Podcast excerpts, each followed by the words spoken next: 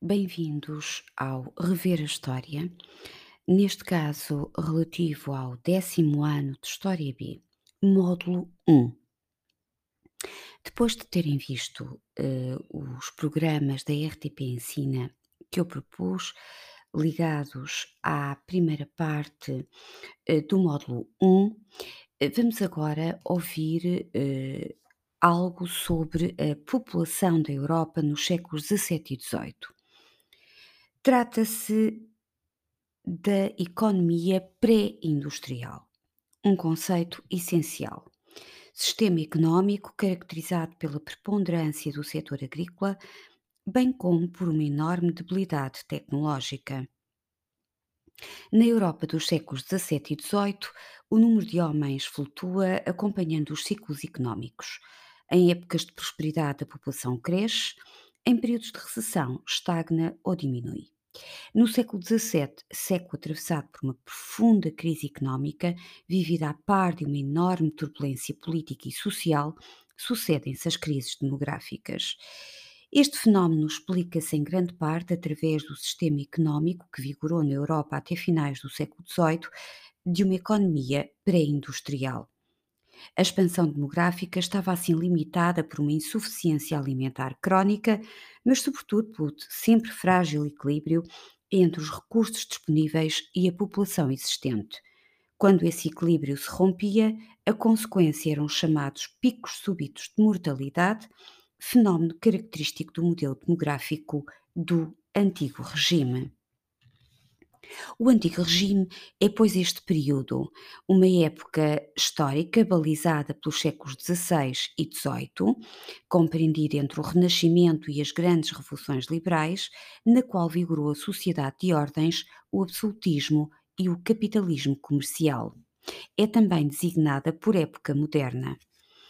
E a primeira parte são as crises demográficas.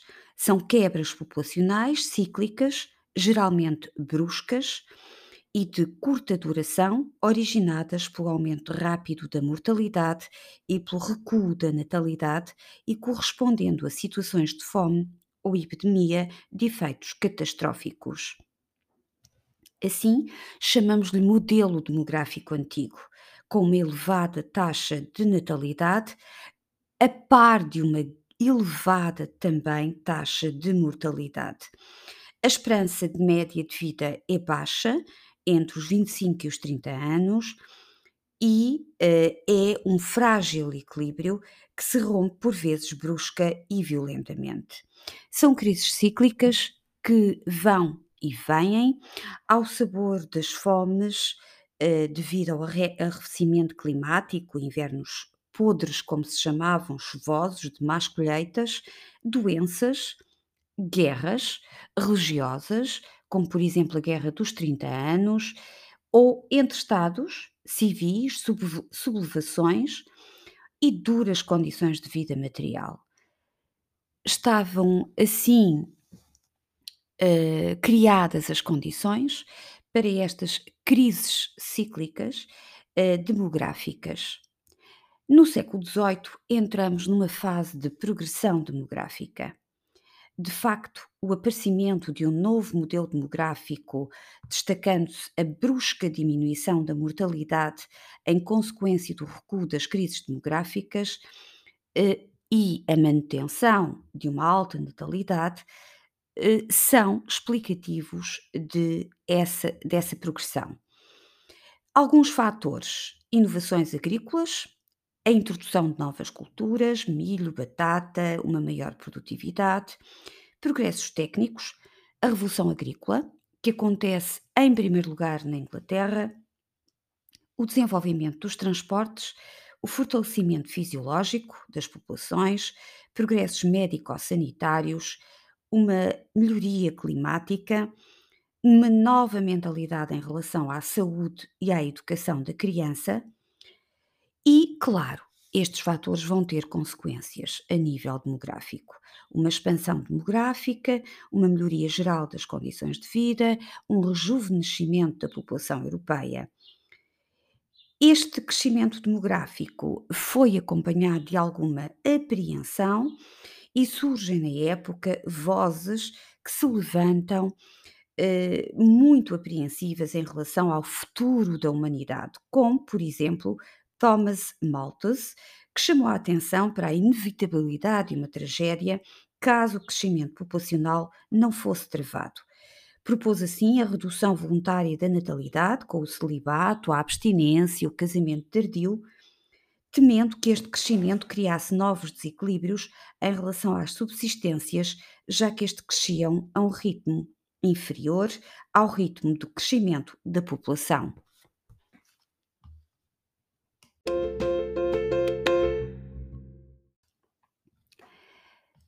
Ainda no módulo 1, Dinamismos económicos da Europa nos séculos XVI a XVIII, a hegemonia económica britânica. Continuamos no Antigo Regime, na questão económica, no reforço das economias nacionais e tentativas de controle do comércio. O capitalismo comercial vigora. É o sistema económico da época moderna que tem no comércio o seu setor de eleição, no lucro e na concorrência, características marcantes e que considera o capital como motor de desenvolvimento. É o tempo do grande comércio oceânico. Nos séculos XVII e XVIII, cinco Estados europeus, Portugal, Espanha, França, Holanda e Inglaterra, controlavam a totalidade do comércio oceânico intercontinental. Estimulados pelos lucros crescentes e tendo em vista a expansão dos seus negócios, os mercadores europeus vão criar grandes companhias de comércio e desenvolver novos instrumentos financeiros. O objetivo era investir o capital e reproduzi-lo através do grande comércio. A Europa entrava assim na era do capitalismo comercial. Foi por esta altura que a América ganhou um lugar de destaque nos circuitos económicos europeus. De lá vinham produtos como café, açúcar, tabaco, algodão. Em troca, as metrópoles forneciam às colónias produtos agrícolas e a tão necessária mão de obra africana. À prosperidade destes tráficos atlânticos, a unir Europa, África e América, os historiadores chamaram comércio triangular. A base deste comércio foi o tráfico negreiro, fluxo comercial que canalizou para a América um número brutal de escravos africanos comprados ou aprisionados na Guiné e em Angola e que atingiu o seu ponto mais alto no século XVIII, entre 1710 e 1810, quando são levados de África cerca de 6 milhões de escravos, mais de 60% do total transacionado nos três séculos e meio que durou este tráfico.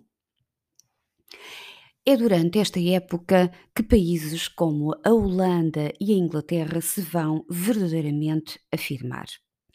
Já na Holanda, Hugo Grotius tinha proposto a teoria do mare clausum, o direito de todos os povos navegarem nos mares internacionais e não apenas Portugal e Espanha. A Inglaterra também é em finais do século XVIII que se afirma, com a Revolução Agrícola, a que depois se segue a Revolução Industrial. Durante este período, séculos XVII e XVIII, as economias reforçam-se. O mercantilismo afirma-se. O mercantilismo é uma política económica implementada pela maioria dos países europeus no século XVII e primeira metade do século XVIII.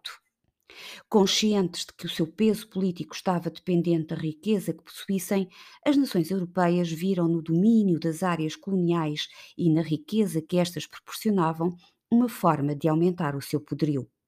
Nesse sentido, empenharam-se na proteção das suas economias, lutando contra a concorrência. Apareceu então o mercantilismo, uma doutrina económica que, valorizando a atividade mercantil, do comércio em relação às demais, defende um forte intervencionismo do Estado na economia através da adoção de medidas protecionistas a fim de aumentar a riqueza nos cofres nacionais. E a riqueza de um Estado afere-se pela quantidade de metais preciosos que possui. Portanto, o objetivo é acumular dinheiro através do comércio externo. Reduzem-se as importações através do aumento das taxas eh, de aduaneiras, de forma a obter uma balança comercial favorável, aumentar as exportações, diminuindo as importações. Para isso, há que aumentar a produção interna, de forma a reduzir o volume das importações. Cabe ao Estado tomar as medidas necessárias. É a política fiscal e aduaneira que favorece as exportações e reduz as importações, aumenta-se a atividade manufatureira, nesta altura ainda não apareceu a máquina, e incrementa-se o comércio externo, com a criação de companhias de comércio fortes e o estabelecimento exclusivo colonial, e limita-se a livre iniciativa e a livre circulação de mercadorias. De entre os vários países, a Inglaterra foi aquele que mais medidas adotou de livre cambismo, ou seja, de liberdade de circulação de bens. Adam Smith e David Ricardo foram dois teóricos que defenderam o liberalismo económico. No entanto, isso não significa que a Inglaterra não se tenham também tomado estas medidas mercantilistas. De facto, a Inglaterra, mais do que nenhum outro país, valorizou a marinha e o comércio, promulgou no século XVII, entre 1651 e 63, os atos de navegação por Cromwell contra o poderio naval da Holanda e, através destas leis, bastante restritivas da liberdade de comércio dos estrangeiros nos portos ingleses, a Inglaterra reclamava a exclusividade da navegação nas suas águas territoriais. Todas as mercadorias estrangeiras que entrassem em Inglaterra teriam de ser obrigatoriamente transportadas em barcos ingleses ou do país de origem. O transporte de mercadorias coloniais para a Inglaterra era reservado em exclusivo à Marinha Britânica. As colónias inglesas só podiam comercializar os seus produtos com a metrópole e só nela se podiam abastecer. Era o exclusivo colonial.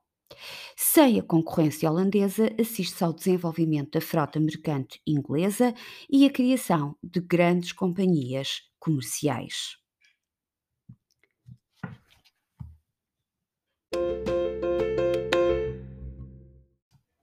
Em França também se desenvolveu o mercantilismo, com o desenvolvimento das manufaturas e da produção manufatureira, de forma a evitar as importações, nomeadamente provenientes da Holanda. A introdução de novas indústrias, cristais, textas, faianças, vidros, armas, a concessão de privilégios, subsídios e monopólios de fabrico e de venda, além de benefícios fiscais, a modernização das técnicas e dos processos de fabrico, a criação de grandes manufaturas reais, como as Gobelins, o dirigismo e o protecionismo económico, em que o Estado controla, regulamenta e fiscaliza minuciosamente toda a atividade industrial, e pautas aduaneiras protecionistas, e o fomento do comércio externo, com a criação de grandes companhias comerciais e monopolistas.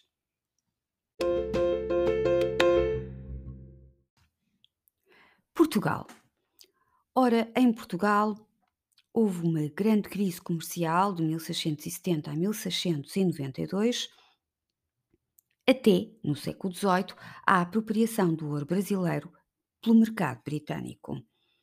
De facto, desde o século XVI que a economia portuguesa vivia da reexportação de produtos coloniais, açúcar, tabaco, especiarias. Com os lucros obtidos, o país pagava as importações e reequilibrava a balança comercial mas este era um equilíbrio frágil. Em meados do século XVII, os holandeses expulsos do Brasil levam para os seus territórios nas Antilhas as técnicas de cultivo, produção e refinação do açúcar apreendidas a quando a ocupação na colónia brasileira. Holandeses, franceses e ingleses, que até aí eram os principais compradores Portugal, passam a ter produção própria, reduzindo as importações do nosso país e tornando-se concorrentes. Entre 1670 e 1692, o excesso de oferta de produtos coloniais portugueses, conjugado com a diminuição da procura estrangeira, refletem-se numa baixa dos preços. Esta conjuntura internacional negativa, associada à política proteccionista de muitos Estados europeus e à concorrência há muito sentida no comércio asiático, desencadeou uma grave crise comercial. Solução: produzir cá o que até então se adquiria no estrangeiro. E assim, o mercantilismo também vai vigorar em Portugal. O incentivo dado a esta política ficou a dever-se a Duarte Ribeiro de Macedo e à sua obra Discurso sobre a Introdução das Artes no Reino, embaixador em França e adepto do colbertismo, eh, de política de Colbert, ministro das Finanças de Luís XIV. O responsável pela concretização desta política, a partir de 1675, foi o conde da Ericeira, Luís de Menezes, vedor da fazenda de Dom Pedro II. Foi ele o grande impulsionador do fomento industrial português. A preocupação principal era equilibrar a balança comercial do reino. E assim tomaram-se medidas à semelhança do que aconteceu em França, como o incentivo à criação de indústrias, uma política protecionista da indústria nacional, promulgando leis pragmáticas, leis que proíbem a introdução no país de produtos de luxo. Recorre-se à desvalorização monetária para incentivar as exportações e apoia-se o comércio com a criação de companhias monopolistas. Cerca de 1690 começam a notar-se alguns sinais de retoma comercial. Os conflitos militares do século XVII tinham prejudicado tanto a França como a Holanda. Reanimam-se as exportações portuguesas, sobe o preço das mercadorias coloniais, retoma-se a venda dos produtos tradicionais, como o sal, o azeite e o vinho. E faz-se a opção pelo desenvolvimento da viticultura. Ah, no século XVIII dá-se uma inversão da conjuntura definitivamente. Os, os, exploradores chamados bandeirantes descobrem no Brasil o ouro, jazidas de ouro e mais tarde de diamantes. Entre 1695 e 1703 o país recebeu mais ouro do que todo aquele que nos tinha chegado anteriormente da Guiné e da Mina. O ouro brasileiro, contudo, não vai funcionar como estímulo ao desenvolvimento económico nacional. Reverte-se toda a política anterior, mercantilista, e torna-se o próprio ouro um instrumento de suporte ao fausto e ostentação da corte de Dom João V. Com o ouro brasileiro, todo o esforço industrializador anterior esmorece, a política mercantilista é abandonada, a crise comercial esquecida. Com renovada liquidez, Portugal pode novamente adquirir ao estrangeiro, no estrangeiro, perdão, os produtos de que necessita para prover ao consumo interno. O país reencontra a sua vocação mercantil e consumista. Em 1703, assina-se com a Inglaterra o Tratado de Methuen. Os tecidos ingleses seriam admitidos sem restrições em Portugal e, em troca, o vinho português ficaria sujeito ao pagamento de apenas dois terços das taxas alfandegárias exigidas aos vinhos franceses pela Inglaterra. O tratado, não sendo o único responsável pela derrocada da indústria portuguesa, contribuiu para acelerar um processo já em curso veio de certo agravar o déficit comercial com a Inglaterra.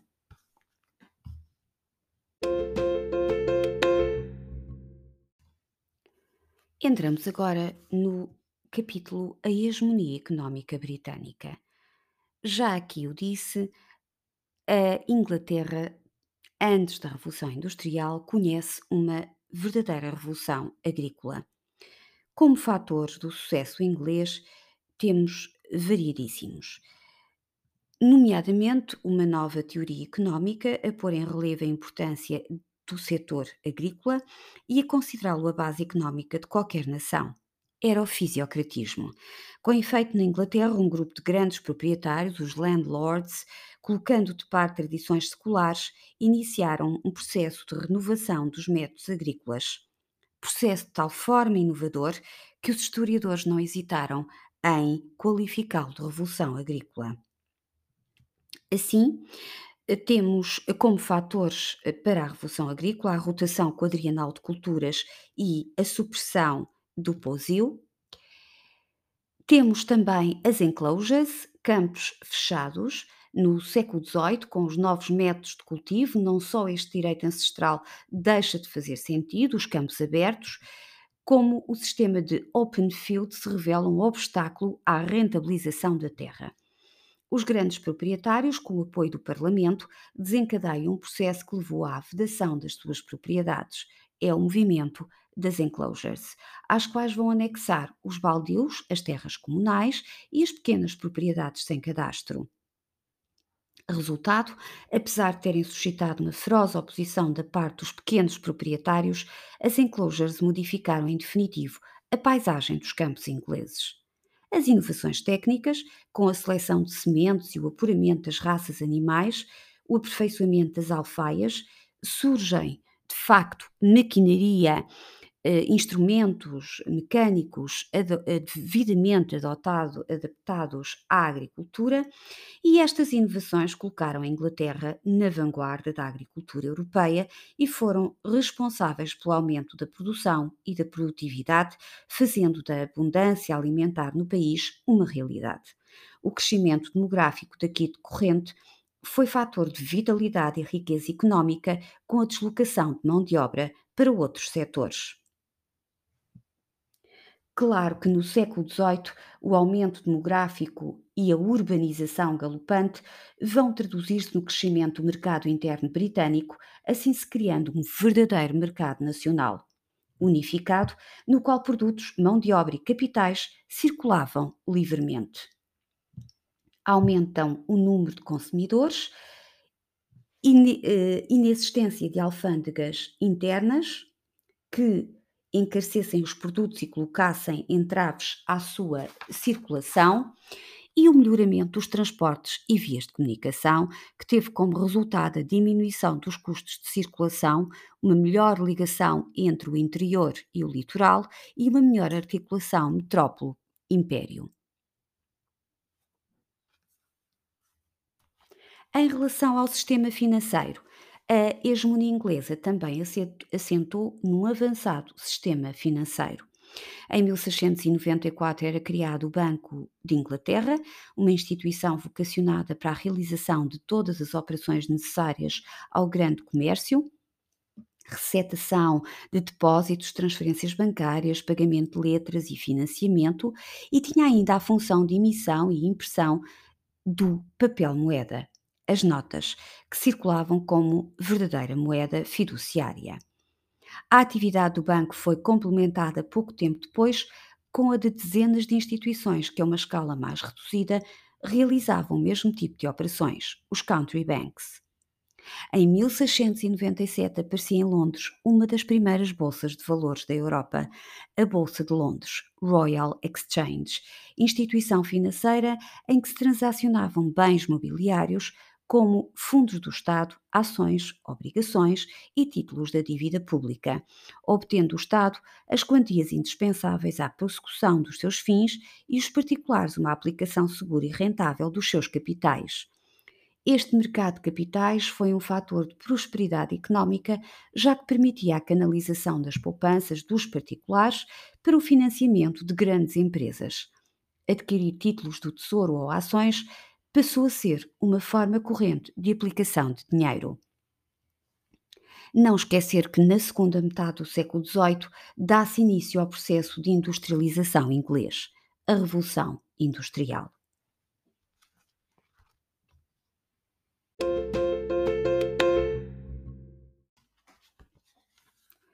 A Revolução Industrial é um conjunto das transformações técnicas e económicas que se iniciam em Inglaterra na segunda metade do século XVIII. O aumento da procura e a abundância de matéria-prima impulsionaram os progressos no setor algodoeiro.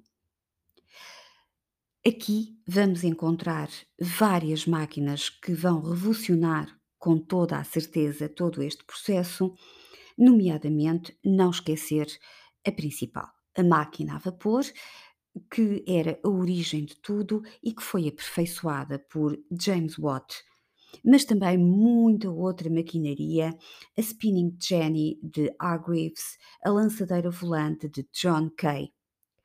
No setor metalúrgico, em 1709, Darby chega à fusão do ferro por meio do coque, o combustível obtido a partir da hulha que existia em grande quantidade na Inglaterra. A maior capacidade calorífera do coque e a aplicação de foles para ventilação dos altos fornos permitiu aumentar a produção e melhorar a qualidade, tornando-se o ferro mais barato e resistente. É um tempo de mudança, um processo em que uma espiral de inovações revoluciona a indústria. Um melhoramento técnico numa das fases de fabrico gerava logo desequilíbrios na produção que só podiam ser corrigidos com inventos nas outras fases. Todas estas transformações tiveram repercussões muito para além do campo económico, criando um mundo novo, o um mundo do capitalismo industrial.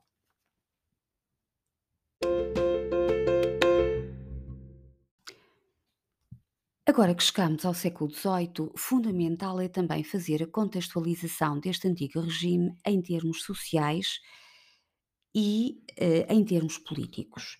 Em termos sociais, eh, temos uma sociedade estratificada, em que existem três ordens ou estados, neste caso, nobreza, clero e terceiro estado. Não esquecer que se trata de uma sociedade extremamente rígida, em que a mobilidade social é extremamente difícil, em que os critérios como o nascimento ou prestígio das funções sociais desempenhadas pelos seus membros estão à frente, independentemente da sua condição económica ou da sua riqueza. Não esquecer que aqui, de facto, a mobilidade é difícil, apenas é atingida pelo casamento ou através de títulos eh, que são atribuídos pelo rei. E no terceiro estado, não esquecer que tem uma composição muito diversificada em número e também em importância. Temos os camponeses, cerca de 80%, e os burgueses, cerca de 15% mas burgueses com muito poder. São homens de letras, é uma burguesia também mercantil e que desempenham ofícios superiores. Portanto, a sociedade de ordens caracterizou-se por uma longa existência e por uma estabilidade perene. Por um lado, as monarquias da época foram-na institucionalizando com legislação variada, por outro, uma ideologia tradicionalista e ligada à Igreja foi mantendo viva na mentalidade das pessoas a importância quer da hierarquia social, quer da sua imutabilidade, através da inculcação de determinadas ideias. Em relação à política, o absolutismo régio. O rei concentra em si todos os poderes do Estado. É a época das monarquias absolutas. Ele tem o poder sagrado, paternal, absoluto e racional. Concentra todos os poderes políticos do Estado e toda a autoridade, dispensando o auxílio de outros órgãos. O seu poder não tem limites. Em França, o Luís XIV é o Rei Sol. L'état, c'est moi. Era o que dizia Luís XIV: o Estado sou eu. O rei é o garante da ordem social estabelecida. Em Portugal, também imperou sempre o absolutismo monárquico. Ponto auge Dom João V, que com o ouro do Brasil se torna o rei todo-poderoso.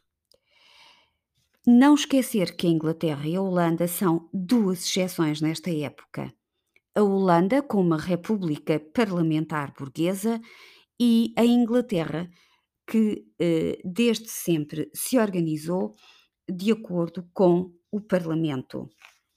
De facto, na Inglaterra, a recusa do absolutismo foi sempre forte. Desde tempos medievais, desde os tempos da Magna Carta, que os reis tinham de aceitar o, as decisões do Parlamento. Houve algumas exceções, é verdade, mas não esquecer que foram poucas pontuais.